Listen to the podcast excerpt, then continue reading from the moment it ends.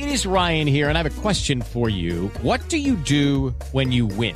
Like, are you a fist pumper? A woohooer, a hand clapper, a high fiver. I kind of like the high five, but if you want to hone in on those winning moves, check out Chumba Casino. At ChumbaCasino.com, choose from hundreds of social casino style games for your chance to redeem serious cash prizes. There are new game releases weekly, plus free daily bonuses. So don't wait. Start having the most fun ever at ChumbaCasino.com. No purchase necessary. BGW. Void were prohibited by law. See terms and conditions. 18 plus. ¿Sabes por qué a algunas personas les dan miedo los payasos? Esto es Curiosísimo, el podcast con Carla Mancilla. En Curiosísimo el podcast todo nos interesa, así que aquí te va esta información.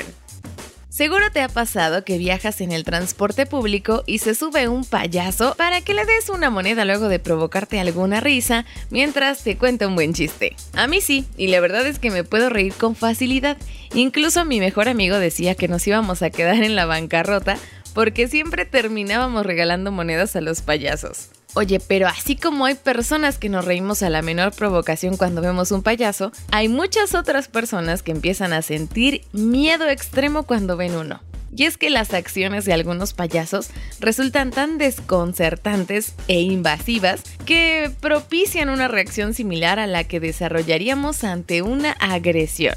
Y es que algunas personas tienen coulurofobia, bueno, pero primero te explico con exactitud qué es un payaso. Este es un personaje cómico popular en la pantomima y el circo, conocido por su característico maquillaje y vestuario, actuaciones ridículas y pues payasadas. y el propósito es provocar la risa. El payaso, a diferencia del bufón de la corte, suele llevar a cabo otro tipo de rutina cómica, y esta está caracterizada por el humor gráfico, situaciones absurdas e incluso actuaciones físicas eh, vigorosas. El payaso tradicional tal como lo conocemos en la cultura occidental viene del personaje Vice, de las obras de misterio medievales, un bufón y bromista que a veces podía engañar incluso al diablo, pero los primeros antepasados del payaso florecieron en la antigua Grecia. Bufones calvos y menudos que actuaban como figuras secundarias y ellos parodiaban las acciones de personajes mucho más serios y a veces arrojaban nueces a los espectadores. En la actualidad la figura del payaso se ha vuelto muy compleja. De hecho es popular incluso en el género de terror.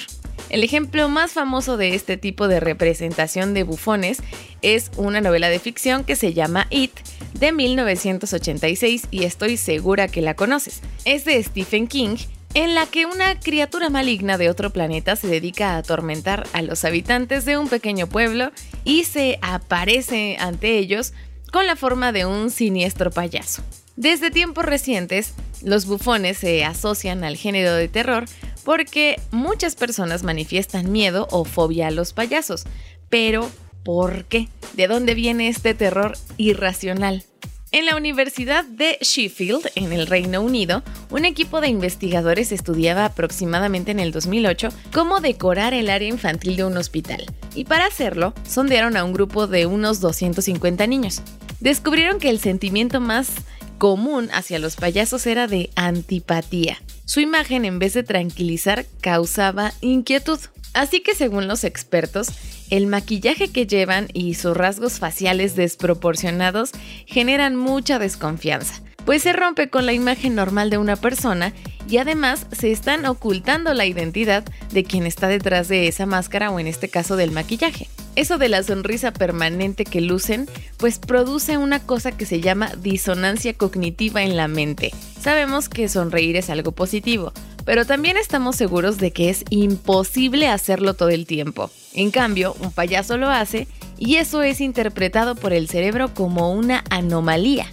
Hoy es importante que sepas que esta desconfianza no tiene nada que ver con el fenómeno de los creepy clowns o los payasos espeluznantes que se ha extendido en Estados Unidos. Y es que checa esta afirmación. El terror que provocan es instintivo, igual al que sentiríamos si apareciera en nuestra casa un tigre. Esto nos lo explica Lola Moreno, que es psiquiatra del Hospital Gregorio Marañón de Madrid. Ella nos cuenta que el estrés agudo que sufren las personas a las que asustan responde a la lógica, o sea, acaban de sufrir un ataque y a veces con violencia. La mente del agredido no es la de alguien con fobia, o sea, está funcionando muy bien, solo que hay que analizar al agresor. En esencia, el comportamiento nos resulta sumamente invasivo. La reacción de terror que nos dan eh, los payasos a muchos individuos es automática y es similar a alguien que podría experimentar un ataque súbito. Entonces te repito, esta fobia se llama courofobia y los síntomas pueden ser leves, por ejemplo, que ver un payaso ocasione una inquietud o una ansiedad de leve a moderada, pero también hay casos mucho más graves. Y resulta que esta fobia es de larga duración. Es una fobia que comienza desde la infancia y persiste hasta bien entrada la edad adulta. Oye, ¿existe una explicación biológica para la desconfianza a los payasos? Pues si tenemos en cuenta que otra fobia muy común es la aracnofobia, está considerada un vestigio innato de la evolución que protege de los peligros de animales amenazantes y peligrosos. Entonces, pues podemos decir que sí, de hecho, algunos psicólogos y antropólogos afirman que las imágenes de payasos desencadenan algunas de nuestras respuestas universales a ciertos estímulos sociales, en este caso de rechazo.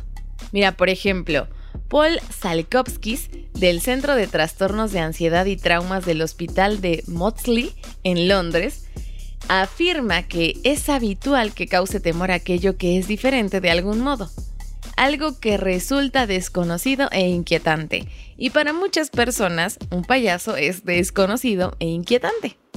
Y bueno, yo deseo que esta información te haya gustado y te invito a no hacer bromas a tus amigos que padecen esta fobia, ¿eh?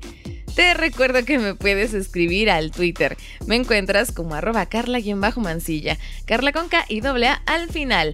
Mándame tus dudas, las sugerencias de temas que tengas y bueno, con muchísimo gusto investigo y te platico por aquí. Muchas gracias por prestarme tus oídos en otro episodio de Curiosísimo el podcast. Aquí todo nos interesa. Yo soy Carla Mancilla. Cuídate, un beso. Adiós.